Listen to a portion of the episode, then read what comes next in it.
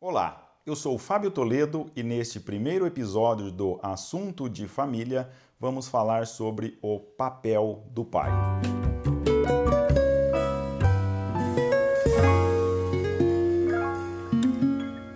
Como vocês sabem, a Bárbara fez uma pergunta no Pod Clássica no, do seguinte teor: O que você perguntaria para um pai de 11 filhos? Vieram muitas perguntas que pretendemos falar sobre elas no momento oportuno, mas eu resolvi nessa nossa primeira conversa pensar uma precisamente porque ela aborda uma questão que me parece fundamental no relacionamento conjugal, na educação dos filhos, no assunto de família. A pergunta veio da Liz de Souza, da Alemanha, que disse o seguinte: Você também ajuda a limpar a casa? A minha resposta, Liz, não, não ajudo. Bom, como assim não ajuda? Isso parece que está fugindo do perfil dessa, dessa nossa conversa. O que, que, esse, o que, que você quer dizer com isso? Olha, eu quero dizer que dentro do relacionamento conjugal, dentro da administração da, da família e principalmente na educação dos filhos, nós deveríamos riscar o verbo ajudar. Quando a gente fala em ajudar ou você ajuda, transmite-se a noção muito clara de que há um responsável, há alguém a quem cabe aquela atribuição, aquela tarefa, aquela missão, e você vai exercer um papel ali de coadjuvante, ajudando, cumprindo ordens, seguindo recomendações, fazendo o que me pede. Em suma, vou levantar do sofá para fazer alguma coisa se ela me pedir. Acontece que nada disso. O papel do pai é muito mais do que simples ajudar, do que um simples ajudante. E não digo isso com uma certa preocupação em colocar o pai numa situação de inferioridade no lar, nada disso. Não é essa a preocupação e também não é isso que, no, que queremos dizer com o riscar o verbo ajudar. O que queremos dizer ao riscar o verbo ajudar é chamar aos pais a uma corresponsabilidade. Se tivermos que definir o seu papel junto com a mãe na administração da família, na educação dos filhos e mesmo nos, nos afazeres da casa, a melhor expressão que utilizaria é corresponsável. Sócio, sócio mesmo. Sócio num empreendimento comum. Pai e mãe juntos, ambos atuando lado a lado nessa nobre, sublime e maravilhosa missão de administrar a nossa família, de educar os nossos filhos.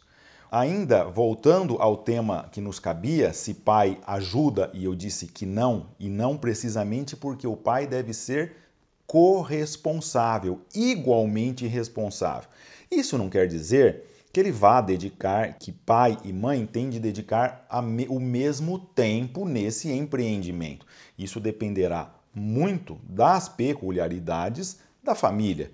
Pode ser que numa situação em que ambos trabalhem fora e a divisão das tarefas no lar deve ter um compartilhamento mais justo que atenda a essa peculiaridade, ou seja, se ambos trabalham fora, Ambos igualmente dedicam-se aos afazeres domésticos do dia a dia.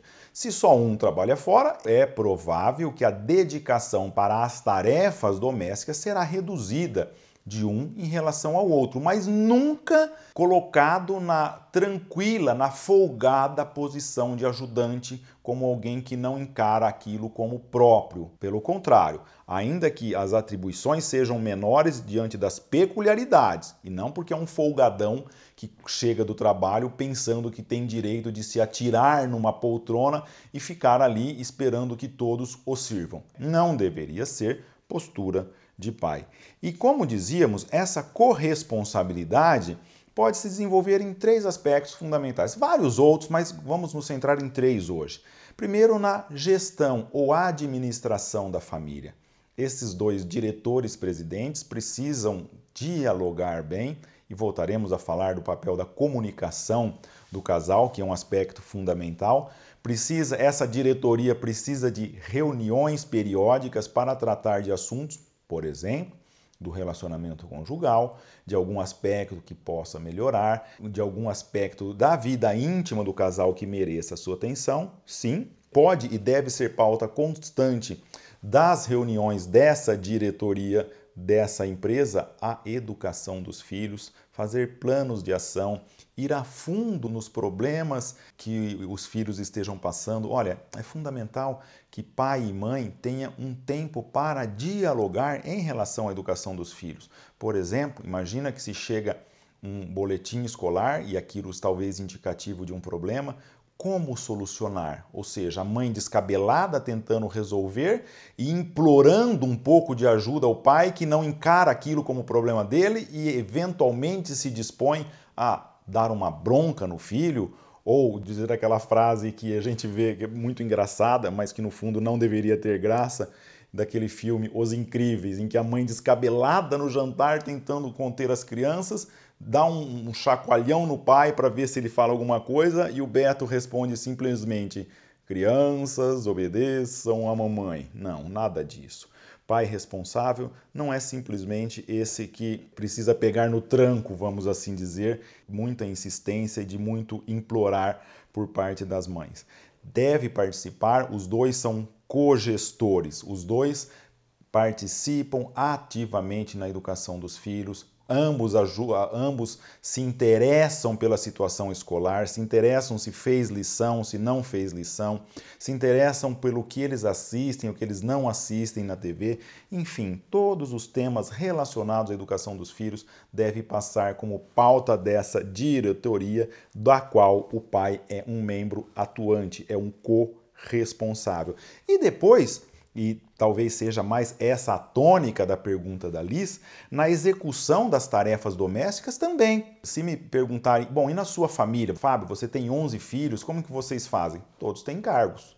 Todos temos encargos na execução dos afazeres domésticos, inclusive o pai inclusive a mãe. Nada disso. Cheguei em casa. Olha, aliás, agora, se me permitem, as mulheres, quando ouvem eu falando isso, eu tenho o receio de que elas vão mandar essa parte muito especial para os maridos com um tom de cobrança. O tom de cobrança não costuma funcionar muito. Mas agora eu quero falar assim é, para os pais, ainda que esse conselho sirva para as mães também. Olha, a função de um pai é como se ele fosse um jogador um jogador de futebol participando de uma partida que sempre tem prorrogação. Como assim prorrogação? Olha, a gente acorda, vai para o trabalho, tem toda aquela labuta na parte da manhã, cada um de nós sabe como que é, quais são as dificuldades nesse primeiro tempo. Uma pausa para o almoço, muitas vezes breve, e já começamos o segundo tempo. Depois de tanta luta, uma partida difícil, uma partida acirrada, chega a hora de ir para casa. Acabou o jogo? Não. Agora vai começar o terceiro tempo, ou seja, sempre tem prorrogação. Vamos chegar em casa e a luta, de certo modo, precisa ser mais esmerada na prorrogação. A prorrogação é o tempo decisivo. Até porque, imagina que a gente tenha conseguido um primeiro tempo fantástico, um rendimento no trabalho na parte da manhã invejável, aquilo tudo deu muito bem, na reunião teve sucesso, deu uma pausa para o almoço, o almoço foi um negócio, foi, um, foi também frutífero. Puxa, na parte da tarde correu tudo bem, Ixi, mas então hoje não tem prorrogação? Não tem.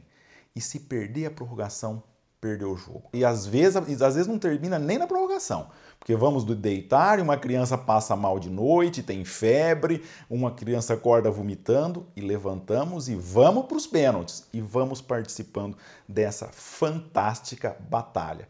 Então, pais, fiquem com isso na cabeça. Não dá para chegar em casa e sentar numa poltrona. A vida de um pai é um jogo, é uma partida de futebol que sempre tem prorrogação e esteja preparado também para os pênaltis. E nessa execução das tarefas que temos em casa, pai é um a mais. Em casa, às vezes, a gente costumava ter encargos fixos, ou seja, colocava lá uma tabelinha na geladeira, é, fulano de tal tira a mesa, o outro põe a mesa do jantar, toda uma lista de tarefas. Não digo que isso seja ruim, Pelo contrário, foi algo muito bom que funcionou durante muito tempo na nossa família, mas atualmente a gente tem uma distribuição de encargos mais dinâmicas. Por exemplo, terminou o jantar, olha, Hoje, é, a adolescente, a vestibulanda tem que estudar, então você faz as coisas que já são primeiro, você já vai cuidando de, de tirar a mesa, já vai ajeitando a louça, daqui a pouco o papai vai ali e lava o, o que faltou, enfim. E aliás, aliás, se me permitem, nessa atribuição de tarefa, na execução de tarefas do lar, são oportunidades educativas incríveis, incríveis. Uma vez uma filha minha chegou a se fazer a seguinte queixa: Pai, quando a gente não tinha lava-louça, você lavava a louça e eu enxaguava e a gente conversava bastante. Depois que veio a lava-louça, isso diminuiu um pouco. Felizmente, as lava-louças que vêm para o Brasil são diferentes das lava-louças da Alemanha, Liz. Aqui não cabe panela, não cabe travessas muito sujas. Então, mesmo que a gente coloque parte na lava-louça, sempre sobra aquela tigela encrostada que vai levar um tempo para lavar. E é ali que a gente conversa com aquele filho que se chama para ajudar, é ali que surgem aqueles assuntos que talvez não surgiriam em outras ocasiões. Enfim, o pai, na execução de tarefas do lar, como um a mais, é também alguém que está usufruindo de oportunidades educativas fantásticas. Então, participem sim, o pai tem de participar muito ativamente nesses aspectos na educação dos nossos filhos. E não só nisso, o grande fantástico da vida familiar, e não só em famílias numerosas, em famílias pequenas também, são aqueles imprevistos que de certo modo vão dando sabor, né? vai dando gosto ao, aos filhos. Eu vou até falar um pouquinho da minha experiência, até abrindo de certo modo a intimidade com vocês nesse canal que parece que, que é o seguinte. Parece que na hora que você senta, eu tinha uma filha, tenho uma filha, que parece que na hora que você senta para o jantar era bem a hora que ela sujava a fralda com o número 2. E uma espécie de despertador que eu desenvolvi numa temporada para manter o bom humor nessa situação, eu dizia o seguinte: adoro trocar fralda, principalmente na hora que o jantar está servido e eu coloquei uma taça de vinho ia trocar fralda com ela nessa situação. E criança não entende ironia. E eu não estava sendo irônico, mas é claro que aqui era um expediente motivacional para fazer com bom humor trocar fralda naquela situação. Acontece que as crianças pequenas não entendem isso e levam tudo ao pé da letra. Então, sempre que ela tinha uma fralda suja, ela vinha com aqueles olhinhos brilhantes. Papai, me troca! Como quem diz assim, eu sei que você adora trocar a fralda nessa hora. Esses acontecimentos pequenos dão sabor à nossa vida, são eles que vão dando todo um colorido na vivência familiar que só é possível se os pais se sentirem corresponsáveis, atuando diretamente em parceria com a mãe na educação dos nossos filhos. Outro dia, a gente tem o hábito de uma ou duas vezes por semana é, tomar um café da manhã numa padaria que fica próximo a um parque da nossa cidade, um local muito agradável. E está lá surgiu a ocasião de trocar a fralda do Álvaro. Quando eu estou em casa, quando eu estou com os filhos, normalmente esses pequenos cuidados, dar banho, trocar uma fralda, colocar para dormir, se eu estou em casa, eu adoro assumir esse papel, até porque eu acho que cuidado de uma criança pequena descansa, aquilo relaxa, principalmente quem tem um trabalho intelectual, você curtir aquela criança, você cuidar, aquilo acaba sendo prazeroso, gostoso. É como que uma terapia que vai gerando uma empatia com o filho que vai ser fundamental naquela fase e em outras também para que você exerça bem a autoridade, que pode ser um tema que voltaremos a falar disso em breve. Mas nesse episódio que eu dizia para vocês, fomos nessa padaria e só que já estava na hora de sair, senão eles chegariam atrasados na escola. E o Álvaro resolveu fazer de novo o número 2. O local ali não era dos melhores, mas conseguimos trocá-lo, sempre contando uma historinha do jeito que ele gosta. E a minha esposa tirou uma foto porque o ambiente também favorecia, o equipamento que ela tinha na mão também era interessante e acabou me dando de presente aquela foto com uma dedicatória: Eu te amo. Talvez estaria ela querendo dizer: Eu te amo porque você faz isso. Não só por isso, mas eu te amo também porque você faz isso com os nossos filhos. Então, pais, nós não somos ajudantes. Tá certo que na presidência ali, elas têm um certo um cargo um pouquinho acima da gente quando o assunto são a ordem da casa, a organização da casa, elas estão um pouquinho acima de nós, sim, mas nós não somos ajudantes. somos corresponsáveis. Um dia assumimos o compromisso com aquela mulher e esse compromisso não era de ajudá-la em algo, mas nos doarmos a ela num compromisso de amor que gera o matrimônio, que nada mais é que uma comunhão plena de vida. Essa comunhão plena de vida se desdobra em aspectos muito práticos do nosso dia a dia, em especial o cuidado dos filhos, o cuidado da casa e o carinho com as nossas esposas.